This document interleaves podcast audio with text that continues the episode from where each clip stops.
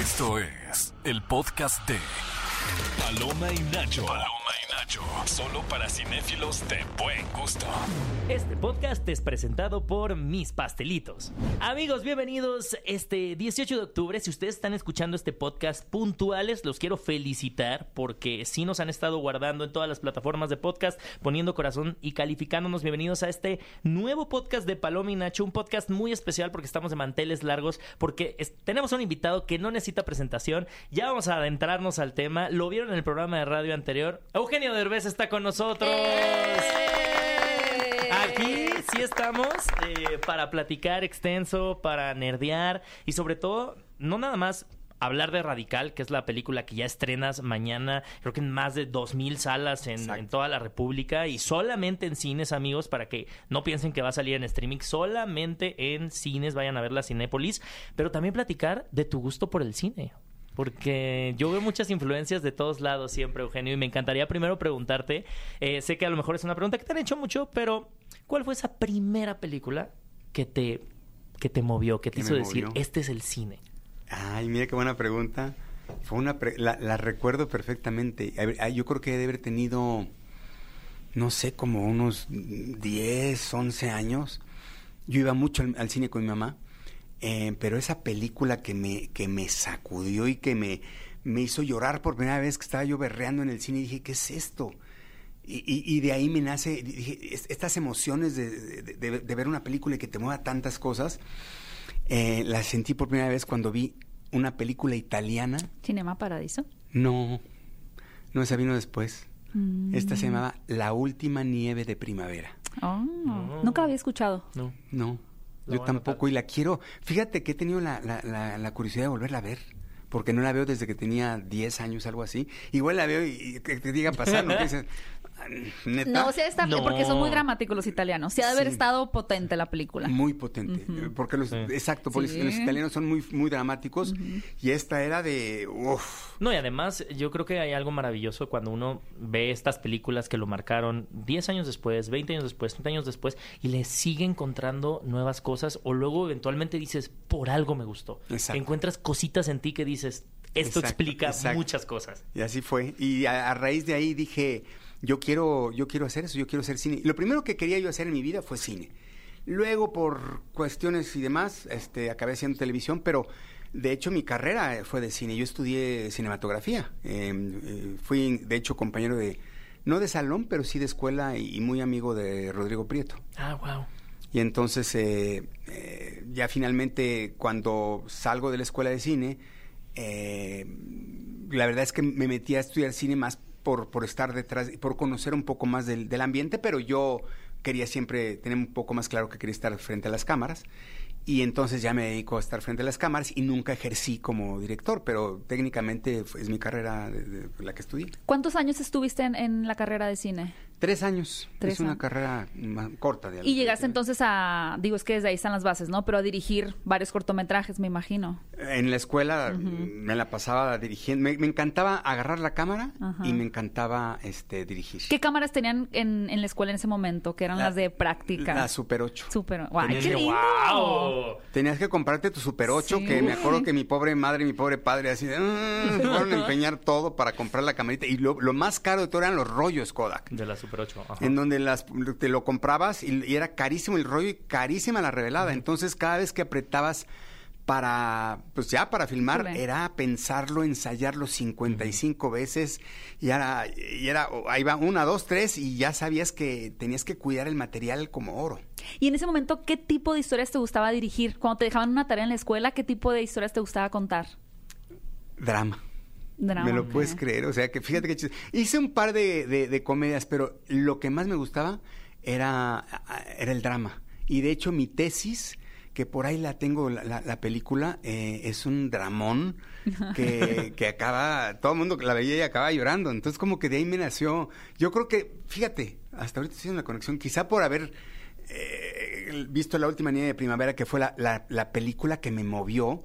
Y de ahí fue como, ah, cine Y igual. que para ah. ti, eso- claro, para ti eso significaba cine, ¿no? ajá. Sí, y drama. entonces hice, mi tesis es una, un dramón de un expresidiario que no encuentra, muy bonita, muy, muy padre, tiene un twist muy padre al final, tipo, Los, lo que, los twists que me gustan en las películas al final. Entonces, eh, pues sí, así empecé. Creo Wow. que creo que ese background también de, de ese antecedente de, de escuela de cine, ¿no? Ye- Siempre has sido alguien que se destaca por, por traer tus proyectos a la mesa, ¿no? Porque tus proyectos siempre tienen tu firma muy particular, no nada más en, en, la forma en la que en la que eres performático, ¿no? Pero también cómo se ven, ¿no? Cómo se sienten y cómo sentiste que, que ha ido tu evolución y cómo ahora que caes ya en el cine, todas estas herramientas te han permitido tener más control sobre, sobre las historias que quieres contar.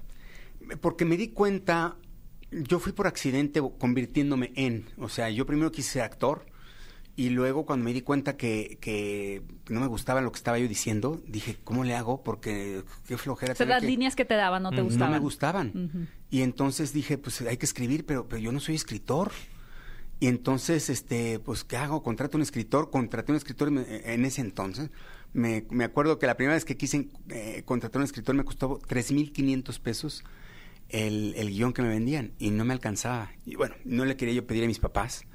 Y, y dije, no, no, no, no, no puedo comprar. Y ahí, y gracias a que no lo pude comprar, me junté con un amigo y me dice mi amigo, pues tú y yo, ¿por qué no lo intentamos? Órale. Y por necesidad empiezo a escribir y me doy cuenta que tengo facilidad para escribir. Y lo descubro. Y luego ya empiezo a tener mi programa de televisión y tenía un productor que me censuraba. No, eso no lo digas. No. Entonces digo, no, pues tengo que producir. Y finalmente, tiempo después, acabo produciendo y, y- y me da miedo dirigir, que fue lo último que hice. Y, y- lo mismo, llego, ay, les voy a contar esta anécdota, está buenísima. Llego yo ya con mis programas y todo, pero no me atrevía todavía a dirigir. Y llego con Armando Hoyos, eh, el día que voy a estrenar mi, mi mi programa de Al Derecho al Derbez, que es el primero, donde saco todos mis personajes.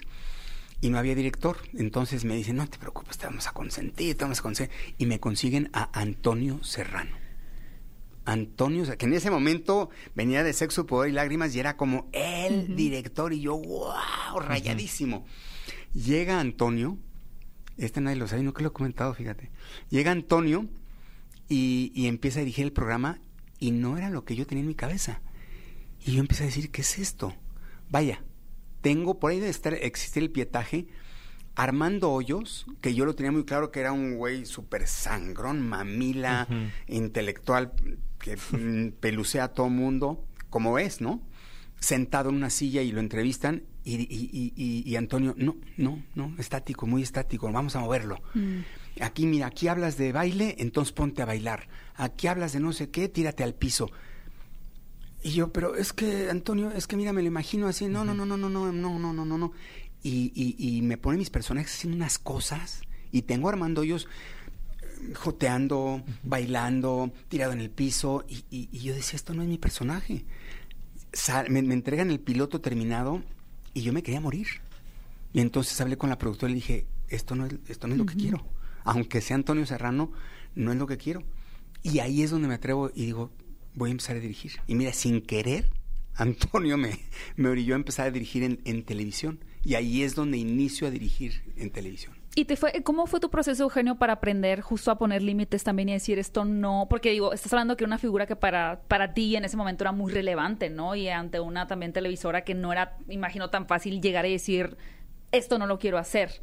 ¿Cómo fue tu proceso como de aprendizaje para empezar a decir no? O sea, prefiero quitarme esta oportunidad y darle más espacio a mi eh, Visión. creación, mi visión. Ajá. Eh, f- Siempre ha sido muy difícil, sobre todo por mi manera de ser, por mi carácter. Soy, a mí me cuesta mucho trabajo decir que no, Mm. mucho. Y, y no soy una persona que sabe poner límites fácilmente. Me tardé, o sea, e- entendí que llegó un punto en el que era, bueno, es mi carrera o quedar bien. Y ahí es donde, pero por ejemplo, desde que me di cuenta, debí haber puesto un límite y no me atreví. Es que es muy difícil. Sí. Es muy difícil. Cuando tienes una persona, un- una figura de autoridad, Sí. Y que son muchos intereses, no nada más Ah, claro. el- tu proyecto de universidad, sino sí son intereses de muchas personas. Exactamente. Y ahí es donde es muy difícil decir que no. Ujú. y, y- y no pude decir que no en el momento, pero Sí. ya una vez que me lo entregaron, la opción era entregarlo así, decir va y sale al aire, o decir perdón, pero no y lo vuelvo a grabar. Y lo volví a grabar y con todo el dolor del mundo ahí sí tuve que decir, Es así. es así Ajá. y pues le van a decir a Antonio que se va a tirar la basura lo que él hizo. Y me, me dolió mucho, pero pero ahí sí llega un momento en el que ya cuando te orillan y es o tu carrera o la del otro. Es que en el altar, ¿no? Literal. Sí, pero y, y poco a poco he ido aprender a, eh, ap- aprendiendo a poner límites, pero todavía me sigue costando mucho trabajo. Oye, y esta observación que haces sobre el poner los límites y el no, ¿crees que tiene algo que ver con el tu histrionismo con los personajes? Que los personajes pudieran ser como una barrera de tú decir, es que no estoy, o sea, no estoy utilizando nada más como lo que hablábamos, digo, lo en la entrevista de radio, pero el, el decir, bueno, este personaje es así y no lo puedo mover, pero esa es mi visión y que te hubiera podido permitir jugar más y- o, o- o incluso poder decir, bueno, voy a, voy a decir no, pero de esta manera, con el personaje. Soy muy hábil, me he convertido en muy hábil para lograrme salirme con la mía. Pero también he aprendido, y eso es lo difícil de, de discernir, he aprendido también que tengo que, que encontrar o tener la sabiduría, que es muy difícil tenerla, de saber cuándo estoy siendo necio y cuándo estoy siendo y cuándo estoy respetando mis límites. Cu- cuándo, cuándo saber esto es lo que quiero y así es y, y- y- y nadie me va a mover de aquí. Y cuándo saber estoy siendo necio y debería yo de ceder. ¿Me explico? Y eso es lo que más trabajo me ha costado. No he querido caer en, en necear y por necear, como, como me pasó ahorita con el que les platicaba con Radical. O sea, Sí. yo estuve a punto, porque me, me preguntaba el otro día una periodista en, en la rueda de prensa que me dijo, a ver, a ver, pues que no eres el productor tú de la película, sí. Entonces, porque si el, si el director te dijo, hazlo así y tú no querías, ¿por qué no le dijiste se hace como yo digo? Y le dije, porque a mí, como director y como actor, muchas veces me han contratado y ya que me contratan me quieren cambiar el estilo y me dicen, "Mm, haz esto y esto. Y yo me enojo y digo, entonces, ¿para qué me contrataste? Me contratas porque te gusta mi trabajo. Y ya que me contratas, ahora me quieres cambiar el estilo. Y entonces en ese momento me pongo en los zapatos del director y entonces digo, no le puedo hacer a él lo que me choca que me hagan a mí. Y es por eso que como actor tenía Claro, que porque tú la contrataste al director. Sí, Claro. entonces era el, productor contrata al director y cuando el director le habla al actor, el actor tiene que agachar la cabeza porque es el director. Entonces, nunca quise ser trampa de brincar y decir, pues no, soy el productor. No, no, no, era así lo quiere el director y lo respeté. Y honestamente, es de esas pocas veces que digo, creo que creo que tenía razón. No sé qué hubiera pasado si me hubiera yo puesto cosas en la cabeza o cambiado el peinado o no quería hacer mucho, vaya, pero aunque sea unos lentes o el peinado o algo y, y él no quiso. Entonces, creo que creo que estaba en lo correcto. y generas una sinergia. Ahorita vamos a hablar sobre Radical, pero antes de eso, amigos, les quiero mencionar que Cinépolis y mis pastelitos se unieron para crear algo dulcemente especial. Se trata del nuevo frappé Mis Pastelitos, una bebida colorida y refrescante que estará disponible hasta el mes de diciembre en Cinépolis e Islas Coffee Tree del país. Así que no duden en probar este delicioso sabor porque está buenísimo. Algo que me encanta a mí, Eugenio, es que nunca dejas de ser alumno también, ¿no? O sea, porque decidiste no quedarte en, pues, en la zona de confort. O sea, has pasado como de, de actor a productor, eh, obviamente comediante, y después decides entrar a la parte de dirección.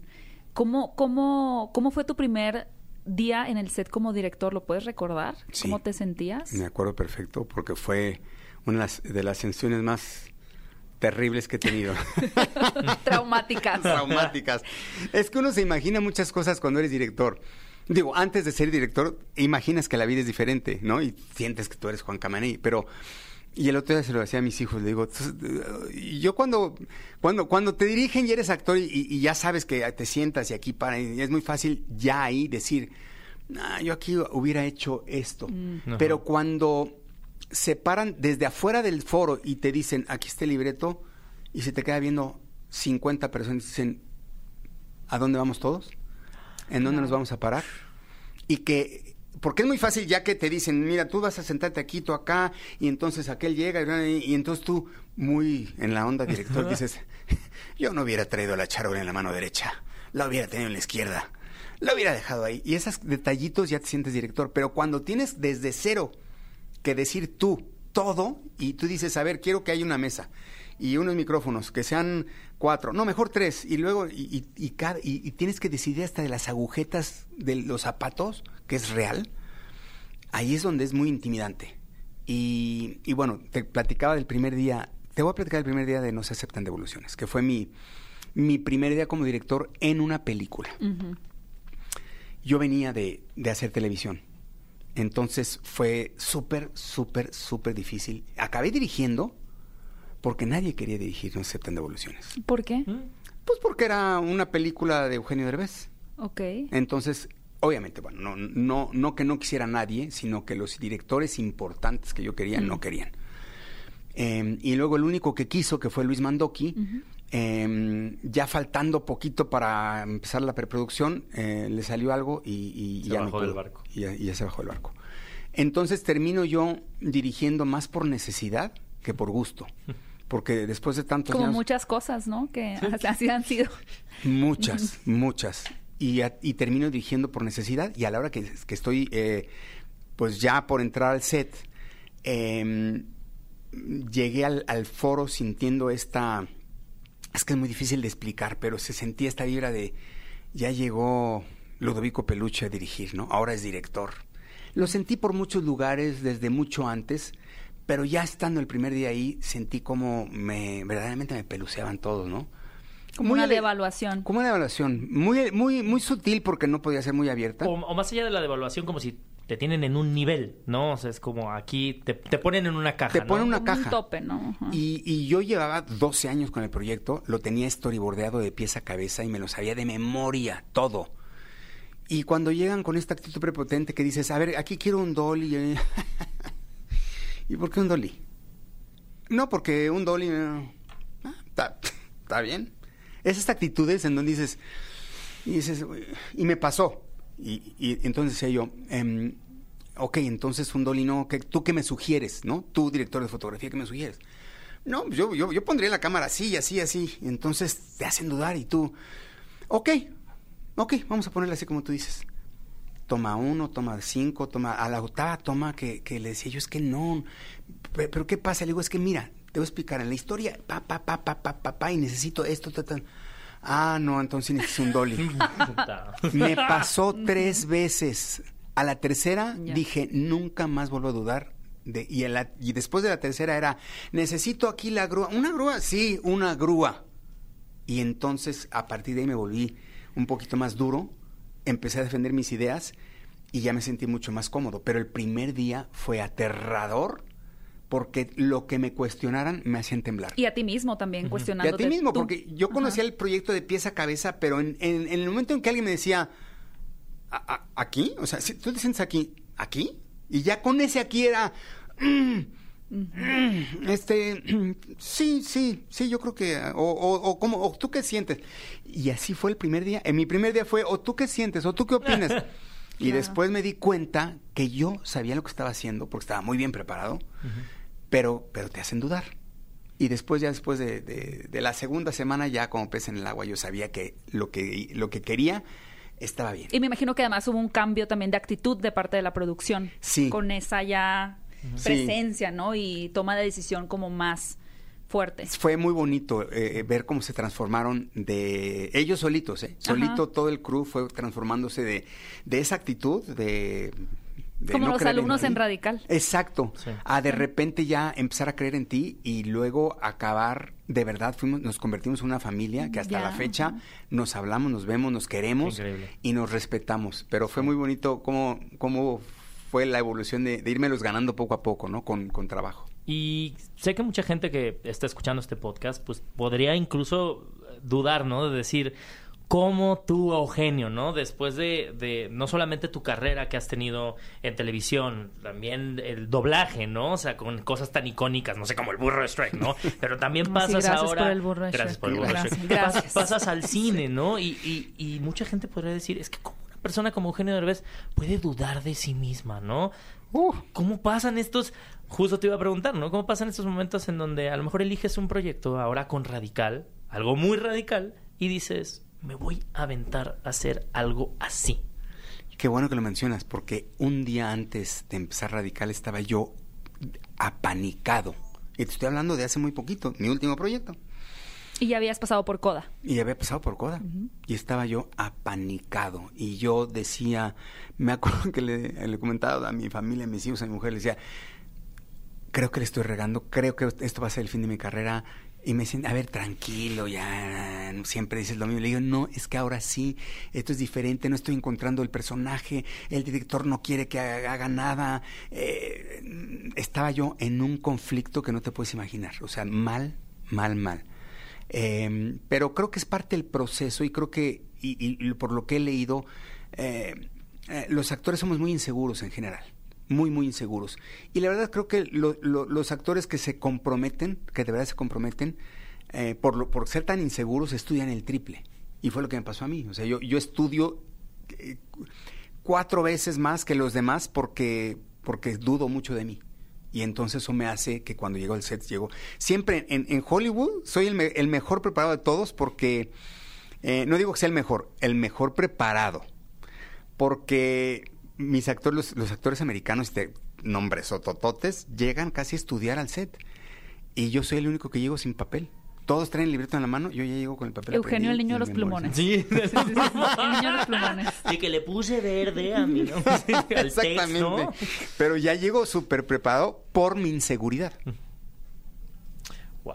O sea, creo que la, mucho de lo que podemos eh, relacionar con, una película como Radical es, es precisamente eso, ¿no? Hay muchas cosas que como mexicanos, en conjunto, nos hace falta creernos, como el potencial que tiene México, ¿no? Y a mí creo que es uno de los mensajes que más me llama de esta película. Una película necesaria para darnos cuenta, por un lado, lo especiales que son la, la, la carrera de la docencia en este país y por el otro lado el potencial que tenemos como México, como país. Sí. No, no, sé si les pasa que siempre nos preguntamos todos los mexicanos, en Estados Unidos salen niños prodigiosos hasta por debajo de las piedras, ¿no? Y, yo sí me preguntaba, pero ¿por qué? O sea, ¿cuál es el fenómeno? El fenómeno es muy sencillo, es la educación. O sea, ¿cómo te explicas que eh, en esta película, que está hablando de un hecho real documentado, los niños el año anterior eran los peor evaluados a nivel nacional. Y un año después, nada más por cambiarle tantito al método de la educación, están todo el salón completo entre los mejor evaluados a nivel nacional. Tú sabes lo que sería este país si tuviéramos... Eh, y no, eh, no, quiero que se sienta como mm. un ataque a... Um, porque no, es, es, es, apolítico esto. No, es apolítico, pero, pero sí, eh, la educación en general en el mundo ah, está mal. Imagínate si los niños tuvieran una mejor educación, acceso a una mejor educación para que, para que pudieran llevar su potencial al máximo, seríamos una potencia. y que los maestros los tuviéramos en las primeras filas de que las personas que se que tienen una de las mayores responsabilidades a nivel global, porque al final creo que todos somos responsables de las de la niñez, ¿no? De la siguiente generación y entender que los maestros son los que están ahí al tiro en la línea frontal de batalla, trayendo a las siguientes generaciones, no solamente con conocimientos básicos eh, o, ya establecidos, ¿no? Como decías, a nivel mundial creo que la educación puede tener muchas deficiencias, pero lecciones de moral, de valores, que creo que es algo muy bonito que exploras en la película y, recalco, en, la manera en la que tú lo entregas tan transparente, ahí brilla, brilla de, una manera muy especial. Por eso quiero, eh, mi esperanza es que esta película eh, llegue a la mayor cantidad de gente posible, que despierte conciencias y que ojalá inicie una conversación. Ojalá que esta película, eh, por eso quiero que de verdad esta, esta promoción que estoy haciendo es porque quiero que, que, que haga ruido, el mayor ruido posible, para que esto inicie una conversación porque hay mucho que hacer. Y, y, siempre lo he dicho, vengo en, no vengo con la película, no se intenta señalar, no tiene una postura política, absolutamente, o sea, van a ver, van a, vayan al cine con la intención de divertirse y de pasársela bien, de, de reír, llorar y demás, porque esta película es apolítica, simplemente está mostrando una realidad de un mexicano ejemplar que, que a pesar de las circunstancias logra salir adelante. Como que vengo a venir varios eh, readaptaciones universales. ¿Has pensado en eso, en que busquen comprar los derechos de Radical? Precisamente lo digo porque creo que es una historia que tendría que llegar a muchos rincones del, del mundo. Sé que hay historias parecidas de un maestro que transforma comunidades y cuando me lo dicen es como, sí, pero eso estaba en hechos reales y en México. O sea, como que no hay que perder de vista que esto pasó en nuestro país, ¿no? Que es importante. Pero finalmente creo que es una historia que, digo, ahora también eh, se permite con subtítulos doblaje que la vean en Francia, en Malasia, donde quieran pero veo esta película convertirse en un clásico instantáneo que después otros países van a querer Ojalá. hacer. ¿Sí te Sería- gustaría se- eso? Sí, sí me gustaría, sí me gustaría. Por, por un lado, bueno, por un lado siempre te gusta que vean la versión original subtitulada o, o doblada, pero también eh, me gusta, me, me- me da orgullo, y me ha, me ha pasado con un par de películas que he hecho. Y, y me da orgullo de repente verla, que, que, se- que hacen un remake en otro país, en otro idioma, es, se, siente, se siente padre. Y estuviste en los Oscar también, que creo que es un tema que no, no sé qué tanto lo has tocado. el de- ¿Te lo preguntan seguido el tema de los Oscars? No, sí, no, no, de repente nada más como, como, ah, de Coda que estuvo, que ganó el Oscar me- a Mejor Película. Pero más no. que eso, yo, yo quisiera saber cómo te sentiste tú en el evento. O sea, siendo parte, más allá de subir a recibir el premio, como el evento en general. ¿Era como lo imaginabas? Era, ¿Fue diferente? Es una maravilla. Ok. Es una. O sea, todo, todos nos imaginamos que es lo más espectacular del mundo y el día que llegas resulta que es más de lo que te imaginabas. Es como cuando vas a Disney. es el, lu- el lugar más feliz del mundo. Exactamente, fue todo, todo es impresionante, desde, desde que eh, te dicen a qué horas te van a recoger, ¿no? De- te dicen, este, bueno, te, eh, estate listo a la una y media y tú, que no, que, no- que no- Que no empieza a las seis. Ajá, que sí, no es en la sí. noche, que los Oscars no es en la noche. Y entonces ya te empiezan a explicar el por qué a la una y media y dices, wow, y sí, y efectivamente apenas si la libras. Sí. Cómo están todas las calles cerradas, con barricadas, está el ejército rodeando el Dolby Theater. Es todo, es una cosa que dices, wow. Cómo llegas y, y- y- y todo está matemáticamente calculado. Hay una persona para cada camioneta que llega y son miles. Es impresionante. La organización es, es, es impecable. No hay un solo error. Nadie grita, nadie empuja, nadie se estresa. Eh, un- una de las cosas que más me llamó la atención, yo siempre me imaginé, pues acostumbrados a cómo es el medio artístico, ¿no? Dije, lo que ha de ser, la, la locura que ha de ser el backstage de los Óscares, con los números musicales, la gente corriendo, eh, el caos, no debe ser una cosa espectacular. Y el día que me toca estar, porque eh, ya van dos, me tocó presentar un premio en los Óscares, y el, el día que estaba yo atrás, que dije, por fin voy a conocer el backstage, no lo podía yo creer. No había más que como tres, cuatro personas. Nadie gritó, nadie corrió, no había nadie estresado. Haz de cuenta que fue un día festivo y estuviera yo yendo a conocer el teatro. Era una cosa que yo decía, ¿qué es esto? De que no llegaron. ¿Cómo? Volteaba yo a- a- al monitor, Jimmy, Jimmy Kimmel estaba ya a mi derecha, sentadito, tranquilito, lo vi.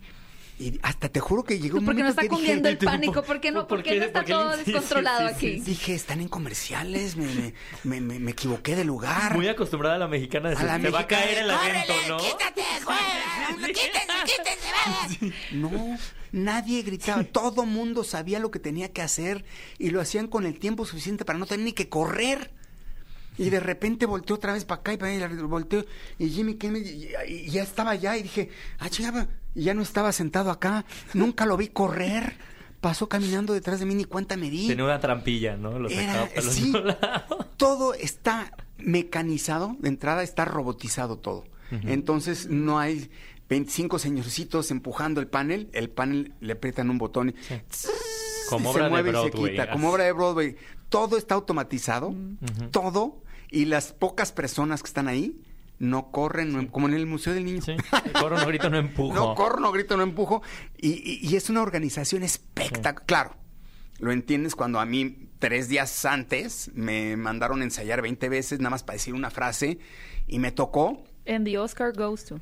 Y me tocó estar ensayando en un cuar- en el día del ensayo te mandan a un preensayo del ensayo.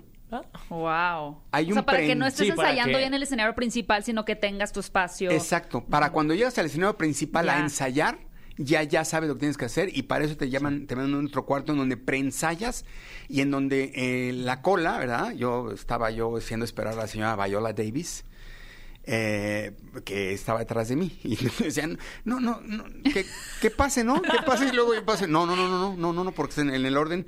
Y ella estaba esperándome que yo terminara eh, de leer mi teleprompter y de practicarlo y otra vez. Y yo, a ese grado, claro, a la hora que salen las cosas, nadie grita, todo el mundo sabe lo que tiene que decir. Luego sales al escenario. Todas las butacas estaban hechas figuras de recorte. Con el nombre. Con la cara de la persona, o sea, Meryl Streep, Tom Hanks, todos así sentados en el lugar que tienen que ir, con un letrero que dice Meryl Streep y la cara de Meryl Streep para que el, el camarógrafo, el día que voltee, ya sabe que Meryl Streep está en la tercera fila y se ve así y está el nombre. Ese tipo de cosas es como, wow. Wow. Oye, y para ir cerrando, Eugenio, me encantaría preguntarte, después de que gana Coda, pasa esa noche, algo que nos La pudieras la algo que, que nos pudieras compartir, si, si quieres compartirnoslo, de alguna reflexión personal o alguna meta que tú te hayas puesto después de ese día y antes de Radical. O sea, bueno, ya llevabas trabajando Radical, pero algo que tú te hayas dicho después de esa noche tan especial. Bueno, pues siempre, siempre dices, este, me gustaría, ¿no? Llegar algún día eh, con una película propia, eh, ya sea como productor, como director, como actor, y, se vale soñar. Siempre, eh, siempre se, cuestiona uno y te cuestionan, ¿no? Cuando quieres soñar demasiado y te dicen, "Ah". pero no, después de eso, el, el haber estado ahí, porque nunca pensé, jamás me imaginé que una peliculita tan pequeña como Coda, en donde no tenía ningún nombre eh, hollywoodense, y cuando iba compitiendo en específico ese año, los casts eran impresionantes. Estaba eh, eh, House of Gucci con Adam Driver, este, Gaga. Lady Gaga, en el otro tenía Leonardo DiCaprio, Jennifer Lawrence, el otro estaba, estaba Meryl Streep, estaba eh, Al Pacino. Eran unos nombres que yo decía, no hay manera de que ganemos, no hay manera. Cosa que me hizo gozar mucho el evento, porque no estaba yo estresado. Estabas relajado. Claro. Yo estaba relajado, así Yo ya vine a sabes. de, pasármela yo bien. vine a pasármela bien, yo no voy a tener que pasar ahí adelante, nadie me va a ver, yo nada más vengo aquí a echar relajo y de repente. Me acuerdo que no sabes el shock de tener que pasar entre las mesas, yo no podía creer, era como, como querer detener el tiempo. Me acuerdo ir caminando entre las mesas y por eso cuando llegué al escenario conecté con mi infancia. Con, con- fue, fue una cosa muy extraña pararme en el escenario y sentir que a través de las cámaras regresaba yo a la colonia Narvarte. No sé cuántos cientos de años sentí que había detrás. Y yo sentado viendo la tele con mi mamá, viendo los Óscares, fue como un flashback hermoso, hermoso, hermoso. Qué, bonito. Oigan, pues eh, lamentablemente hemos llegado al fin de este programa, pero antes, Eugenio, quisiéramos que nos invitaras también a todos a ver Radical. Que yo sé que hay también ahí, por lo menos yo sí tengo eh, la fe puesta en que puede estar nominada a un premio de la Academia también. Yo también. Lo veo altamente viable. Ay, altamente viable, amigos. ¿eh? Me lo preguntaron en Twitter Que y yo, sea, sí, sea. será posible. Pero me encantaría que invitaras a la gente a, a ver la película. Sí, eh, no dejen de verla eh, radical en cines a partir del 19 de octubre. Ya, mañana. Ya, mañana. láncense. Va. Vayan a cine, vengan. Oigan, y hablando de ir al cine, chequen, chéquense este dato. ¿A ustedes les gustaría ahorrar en cada visita? Bueno, pues es muy fácil. Solo únanse gratis a Club Cinépolis desde la aplicación. Entren, denle clic en Club, ingresen sus datos y comiencen a disfrutar beneficios como un 2x1 de bienvenida, combo lunes, 2x1 todos los martes en todos los formatos y lo mejor, si la usas en cada compra podrás acumular puntos y visitas. Recuerda que cada punto equivale a un peso, así que ve en este momento a la aplicación, únete y escanea tu club en cada visita. Y les quiero recordar que nos pueden escuchar todos los miércoles en este podcast en iHeartRadio, en Spotify y en todas las plataformas. También vayan a escucharnos en el programa de radio todos los sábados en punto de las 10 a.m. en XFM 104.9. Y pues nada, les quiero decir que este podcast fue presentado por Mis Pastelitos y nos vemos en una siguiente emisión de Paloma y Nacho. Esto fue el podcast de Paloma y Nacho. Paloma y Nacho. Reseñas, recomendaciones, entrevistas y opiniones. Paloma y Nacho. Solo para cinéfilos de buen gusto. Escúchanos en vivo todos los sábados a las 10 de la mañana en Nexa FM 104.9.